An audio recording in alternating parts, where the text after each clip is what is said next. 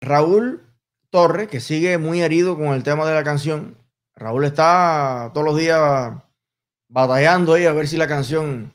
Y entonces, bueno, vamos a ver. Raúl se está apoyando ahora. Digo, tenemos que pedir refuerzo. Hay que pedir refuerzo. Y entonces fue a buscar a Fidel.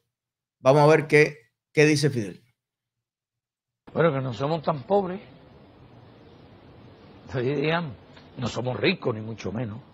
Los servicios médicos de salud, la atención que recibe un niño en nuestro país se puede comparar con la que reciben los hijos de los ricos en la clínica de los hermanos Mayo de Nueva York.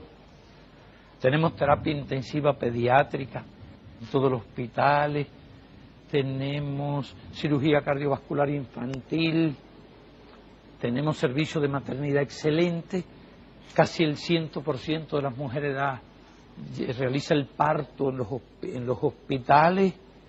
Si tú analizas la situación en las cosas esenciales, no pudiéramos decir que fuéramos tan pobres, no somos ricos, no tenemos el consumo que tiene un país desarrollado ya industrialmente o Europa, pero nos las hemos arreglado para que aquellas necesidades fundamentales para la población estén resueltas. Cualquier hijo de un trabajador puede ir a la universidad en dependencia de su capacidad, de sus méritos en el estudio.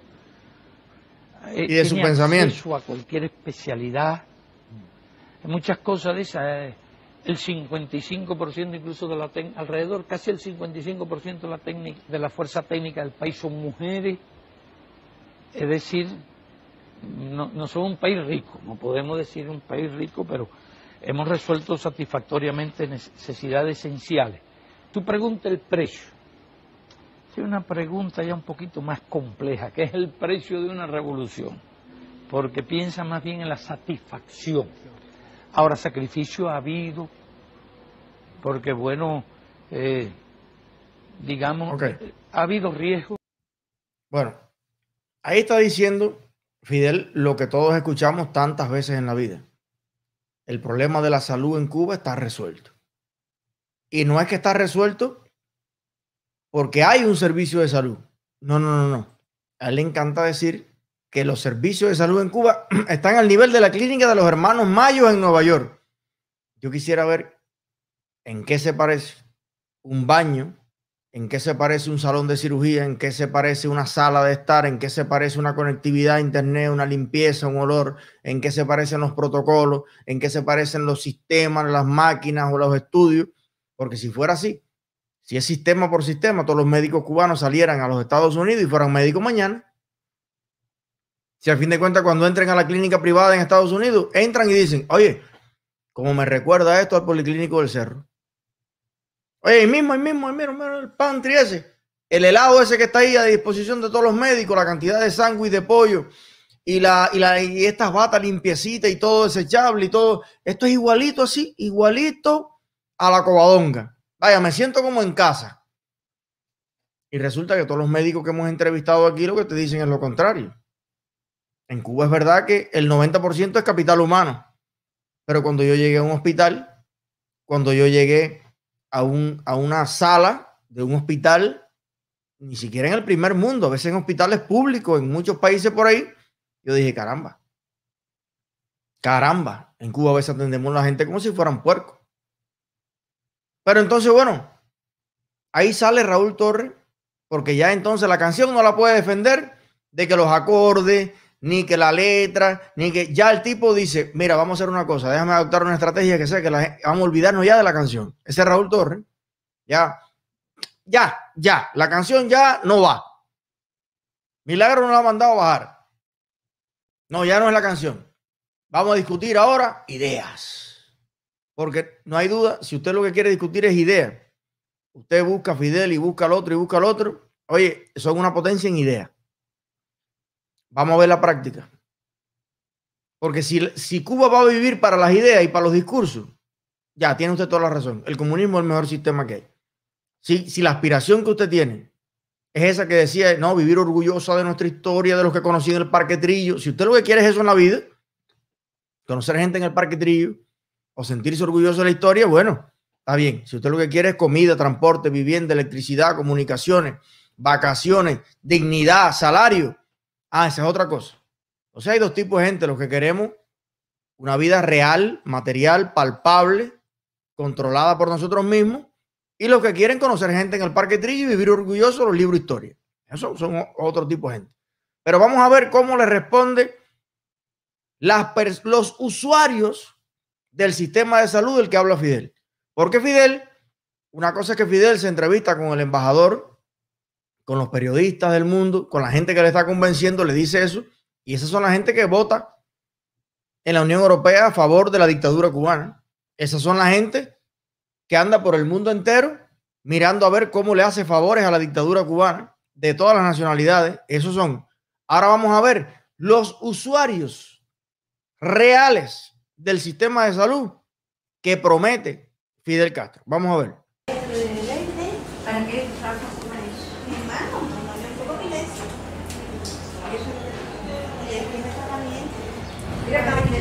No, el baño es la parte más interesante.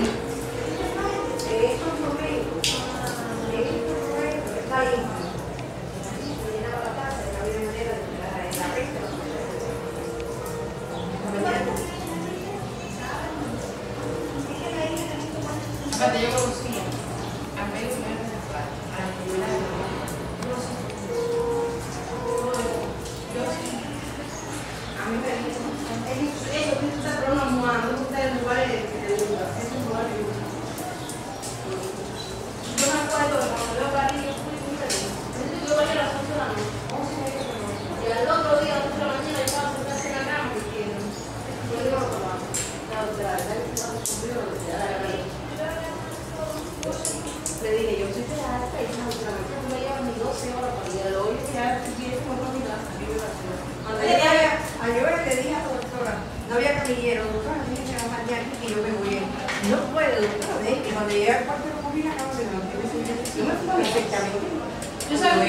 Bueno, yo quisiera ahora mismo coger al comunista que tú quieras y que él, no yo, él escoja la ciudad y el hospital que quiere visitar en los Estados Unidos, o en Francia, o en Costa Rica, hospitales públicos, y que él me diga, vamos a ir a este hospital, al que él me diga, que esté abierto en el mundo normal, y vamos a ir a ver el hospital. Yo le pago al hospital que pueda tener una sala así en los Estados Unidos, en un país decente y un país normal. Ese hospital estuviera cerrado porque no hay licencia alguna. No hay aspecto de la inspección, ninguno, que esa sala pueda cumplir para, ser, para estar abierta. Claro que Fidel Castro le puede decir al mundo que hay una cobertura de salud total en Cuba porque al tener esa pésima calidad, al pagar durante 62 años los pésimos salarios que ellos han pagado, ellos pueden tener un hospital por persona, porque ni es persona ni es hospital. Ahora, si tú fueras a dejar abierto en Cuba los hospitales que cumplan los estándares de la OMS, de verdad, medidos como son, no hay un hospital en Cuba. Depende a lo que tú le llames hospital. ¿Dónde están ahí las computadoras? ¿Dónde está la tecnología? ¿Dónde está la enfermera que escribe tiki, tiki, tiki? Y eso le sale por allá a todo el mundo y da vueltas así y te ven en 3D y en 4D. Eso no se parece en nada al hospital en el que tuvimos a nuestra hija aquí. Todo digitalizado, todo. Tú dices, ah, pero es primer mundo. Pero si no soy yo, eres tú el que dice que la atención que tú das en Cuba es de primer mundo. Porque hay una contradicción ahí. ¿Cuba es tercer mundo o es primer mundo? Porque además, y vamos a partir de un hecho, un hecho económico y un hecho social y un hecho histórico, que nadie te lo cuenta en Cuba, cubano que me estás viendo. Nadie te lo cuenta en Cuba. Todos los países pasaron por el tercer mundo. Eso es lo que nadie te cuenta. No es que la historia de la humanidad empezó con que los países primer mundo son de primer mundo desde el primer día que nacieron los países. Y los de tercer mundo son de tercer mundo. Y los de en vía de desarrollo son en vía de desarrollo. Y los del quinto mundo no. El mundo empezó parejo para todo el mundo. Dinosaurio. Surgieron los primeros, los Cromagnum, el Homo sapiens, el tal, el tal. Y hubo un mundo en el que no había nadie de primer mundo. y en el feudalismo y en los 1700 y los 1800 y demás, la inmensa mayoría de la población mundial era extremadamente pobre. 90 y pico por ciento de la población mundial era extremadamente pobre. Más para atrás del tercer mundo, lo que tiene hoy una persona en el tercer mundo, no lo tenía hace 200 años. Acceso al agua, acceso a, mil inventos. Eso no existía. Ni las carreteras, ni la luz eléctrica, nada. Ahora, ¿cómo los países que hoy están en el primer mundo salieron del tercer mundo? Muchos de ellos en los últimos 20 años muchos de ellos en los últimos 30 años.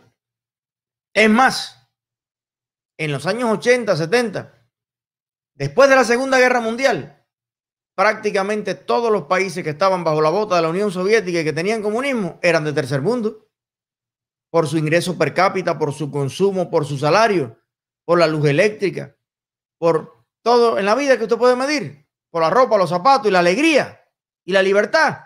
Son países del tercer mundo y prácticamente todos los países que dejaron atrás el comunismo en Europa del Este hoy son de primer mundo. O sea, que la diferencia entre el tercer mundo y el primer mundo fue la libertad y la democracia. Al día de hoy casi todos los países de primer mundo son países libres y democráticos. Entonces, no soy yo el que comparo a Cuba con el primer mundo yo estoy plenamente consciente y convencido de que los cubanos merecemos ser de primer mundo porque además lo fuéramos si no hubiera sido por la revolución comunista. Cuba fuera, con todos sus problemas, fuera un país de primer mundo. Pero Batista estaba ahí, sí, pero ese no era el fin de la historia. Batista hoy no estuviera ahí. ¿Y de qué manera? De mil millones de maneras. De mil millones de maneras. Como sucedió en el resto de los países que no tuvieron ninguna revolución comunista. Entonces, si tú me dices a mí, no, pero los servicios de salud de Cuba son de primer mundo, el que lo está diciendo eres tú. Y eres un mentiroso, y eres un choteado. Y es una plasta lo que estás diciendo, porque eso no, no, no hay un aspecto en el que se pueda parecer la atención médica en Cuba a un, a un aspecto de primer mundo. Empezando por el respeto al paciente, por el protocolo ético, por la seriedad de esa conversación.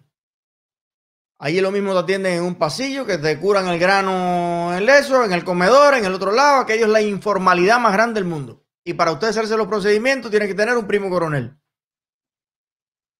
Para hacerte un somatón, para hacerte una prueba, para que haya reactivo para ti, tiene que ser con la gallina, el guanajo o un primo. Eso no existe en el primer mundo. Perdóname y te disculpe. Empezando por ahí sin meternos en los equipos, sin meternos en, la precisión, en los laboratorios, en los software, en los sistemas. Y también en la escuela y en la preparación. Porque no son los médicos americanos los que pasan trabajo para graduarse en Cuba, perdóname. Ah, yo sé que la capacidad y la inteligencia probablemente sea superior a la del cubano. Pero no me digas tampoco. No me digas que estamos, no, no, al nivel del primero. No, no, no, no estamos. No estamos. Y el tema está en que de qué nos sirve decir que sí estamos. ¿En qué ayuda? Si usted tiene hambre, ¿de qué le sirve decir que está lleno? Si usted anda a pie, ¿de qué le sirve usted contarle al mundo que usted tiene carro y que tiene bicicleta y que tiene esto? Si usted vive agregado, ¿en qué le beneficia usted decirle al mundo que usted tiene casa? O sea, ¿de qué nos sirve mentir a los cubanos y exagerar la realidad? Para que el mundo piense si el embarcador es tú. El francés puede decir, wow, aplausos para Cuba, pero el, francés mira para atrás y se va para Francia. El americano se pone la gorrita, no sé qué, y dice, wow, qué historia más bonita, sí, pero mira para atrás y se va para Estados Unidos. Y así sucesivamente es que hasta los africanos y los latinoamericanos que estudian en Cuba miran para atrás y se van para sus países. A veces algunos se enamoran mucho del cubanito o la cubanita que consiguió y termina llevándoselo para allá al final, porque sabe que con esos conocimientos y libertades y democracia puede poner su clínica y puede hacer un millón de cosas. Entonces, hay un grupito de cubanos cómplices de la dictadura que están empeñados en convencer al mundo de cosas que no son ciertas. Y lo increíble es que a veces ellos mismos lo repiten y lo repiten y lo repiten tanto que a veces me da la impresión que ellos se lo creen para ellos mismos.